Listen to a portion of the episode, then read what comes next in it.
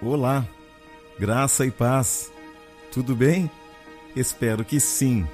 Caso contrário, que esta palavra venha falar ao seu coração. Todos os dias renascem com uma nova esperança. Eu acredito nas forças de um Deus que rege todo o universo. Ele é o meu mestre, minha luz, meu caminho, minha verdade, minha vida. E é por isso que que eu vou cada vez mais longe, graças a Deus. Argumentos ou obediência? O grande problema desta geração é que ela tem muitos argumentos. Aliás, bons argumentos. Deus não precisa de bons argumentadores. Deus está em busca de verdadeiros adoradores. Essa geração sempre tem uma desculpa para tudo. Como Deus poderia usar uma geração que não se compromete, que está sempre encontrando uma desculpa atrás da outra? Mateus 8, 19 ao 22 diz assim: Então, aproximando-se dele um escriba, disse-lhe: Mestre, seguir-te-ei para onde quer que fores. Mas Jesus respondeu-lhe: As raposas têm seus covis as aves os seus ninhos, mas o filho do homem não tem onde reclinar a sua cabeça. E outro dos discípulos lhe disse: Senhor, permite-me ir primeiro sepultar o meu pai? Replicou Jesus: Segue-me e deixa os mortos sepultar os seus próprios mortos. Aqui, Jesus coloca à prova aqueles que desejavam segui-lo Jesus nunca omitiu o nível de comprometimento que era exigido para segui-lo. O Senhor estava peneirando aqueles que desejavam ser os seus discípulos. Lucas 9,59 também diz: A outro disse Jesus: Segue-me. Ele, porém, respondeu: Permite-me ir primeiro sepultar o meu pai. Esse ele, porém, respondeu é um argumento Agora fala a verdade. Se você fosse Jesus naquela hora, com um argumento tão contundente como esse, o que você faria? O que você responderia? Fazer o que, né, irmão? Vai lá. É pouco provável que o pai desse discípulo tivesse morrido e ele estivesse ali longe de sua família à espera de uma autorização para ir sepultar o próprio pai. O mais provável é que o pai daquele discípulo precisasse dos últimos cuidados até a morte. Na cultura judaica, cuidar de familiares mais velhos é muito forte em sua cultura. Aparentemente, esse rapaz não estaria pedindo nada demais a Jesus. Mas a resposta do Senhor foge a uma resposta comum e esperada. Em Lucas 9,60 diz assim: Mas Jesus insistiu: Deixa aos mortos os sepultar os seus próprios mortos. Tu, porém, vai, prega o reino de Deus. Perceba que Jesus não voltou ao Pai com argumentos, mas ele voltou com a missão cumprida, tanto que vai dizer: está consumado. Jesus poderia ter dito: Pai, tu sabes, Judas me traiu, Pedro me negou, todo mundo me deixou só. Mas ele decidiu voltar ao Pai com resultados. Jesus entregou a própria vida na cruz do Calvário por causa de um bem maior. Será que suas argumentações não estão impedindo o reino de Deus? Jesus foi duro com o jovem rico em Mateus 19, porque viu em seu coração que o Deus dele eram as riquezas. Qualquer coisa que estiver acima do reino de Deus deve ser repensada, porque ninguém pode servir a dois senhores.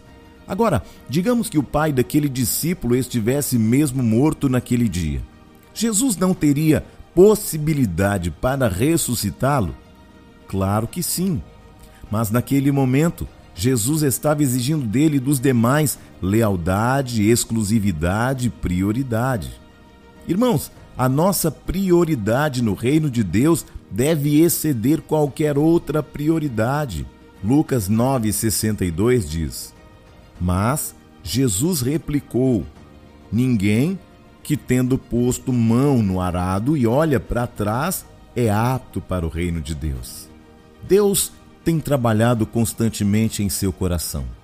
E se você entender o que Deus quer de você, então irá muito mais longe do que você fez como planejamentos pessoais.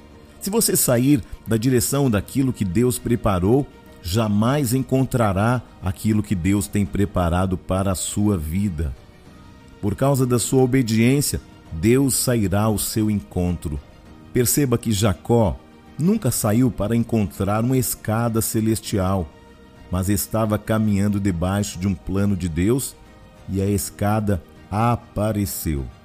Quando nós andamos debaixo de um planejamento celestial, ele prepara diante de nós um caminho, uma escada, uma porta, janelas, e o caminho se abre.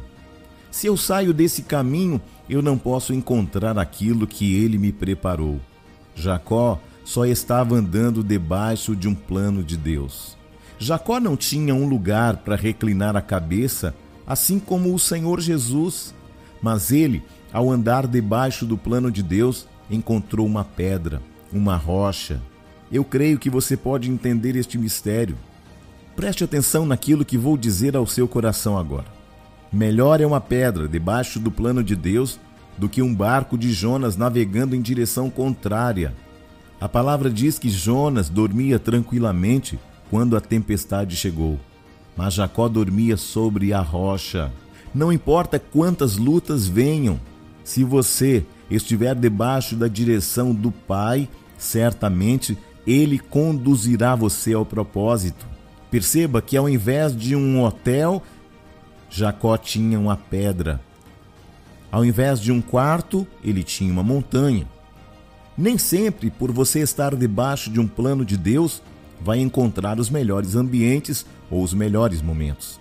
Mas eu posso te assegurar, ainda que o momento seja difícil, você terá capacidade de ver os céus abertos. Nem sempre obedecer foi fácil, mas vale a pena a cada instante porque a obediência traz uma resposta do céu que você nunca poderá mensurar ou calcular. Nem sempre obedecer te levará aos melhores ambientes a priori, mas obedecer te levará a ver os céus abertos. Virão muitos desafios, mas Deus te levará a um outro nível de obediência, de fé, de dependência sobrenatural, porque Deus te pedirá coisas que você dirá a você mesmo e a Deus: Eu não posso, é grande demais, é mais do que eu posso entregar. Como eu vou fazer com a minha família? Como eu vou fazer com o meu trabalho? E Deus vai te dizer: caminha nos meus planos e você terá os céus abertos. Talvez você não tenha muito dinheiro nem muitos bens, mas se você tiver os céus abertos, você estará na direção correta e o Senhor cuidará de cada detalhe. Aleluia!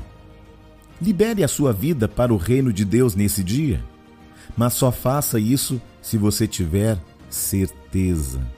Mateus 19, 16 ao 22, no diálogo do Senhor Jesus com o jovem rico, aquele jovem achava que tinha predicados para servir o reino e para receber a salvação.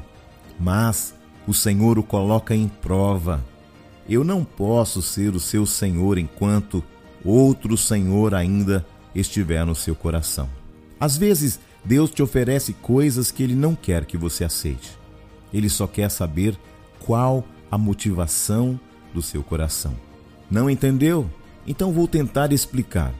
Deus te apresenta coisas que Ele não quer que você aceite. Ele só quer ver a sua reação para perceber se você vai trocá-lo por qualquer outra coisa que não seja a sua presença, para saber se ele pode confiar em você. Tem gente que não pode ir muito longe, porque se perde na jornada, porque se perde nas conquistas, no dinheiro, na fama, no poder humano. Por que o Senhor Jesus foi tão longe? Porque cumpriu o plano totalmente. Hebreus 4, 14 e 15 diz assim: Tendo, pois, a Jesus, o Filho de Deus, como grande sumo sacerdote que penetrou os céus, conservemo-nos firmes na nossa confissão, porque não temos sumo sacerdote que não possa compadecer-se das nossas fraquezas. Antes, ele foi tentado em todas as coisas a nossa semelhança, mas não pecou. Aqui vemos a natureza de Cristo e o resultado de sua perseverança no plano do Pai. Esse dia é um dia para que você possa avaliar com muito cuidado e critério as suas escolhas, as suas decisões. Elas estão pautadas no plano de Deus ou nos seus planos? Elas estão debaixo do planejamento do eterno ou estão debaixo do planejamento da sua alma, dos seus desejos humanos? Tudo que Jesus fez foi pensando no reino. Tudo que Jesus fez foi pensando no Pai. Tudo que Jesus fez foi pensando em você.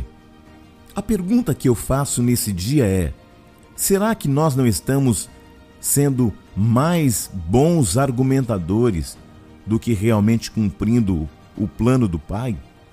Será que nós estamos realmente no centro da vontade de Deus? Será que nós realmente estamos usando o tempo que ainda temos para fazer grandes coisas em favor do reino de Deus? Será que nós realmente estamos decididos a cumprir a vontade de Deus em nós e através de nossas vidas? Eu quero te lembrar que você pode continuar dando muitas desculpas, mas você também pode escolher fazer a vontade de Deus que é boa, perfeita e agradável. Eu sou o Bispo Júnior Neri. Que esta palavra tenha falado ao seu coração. Graça e paz.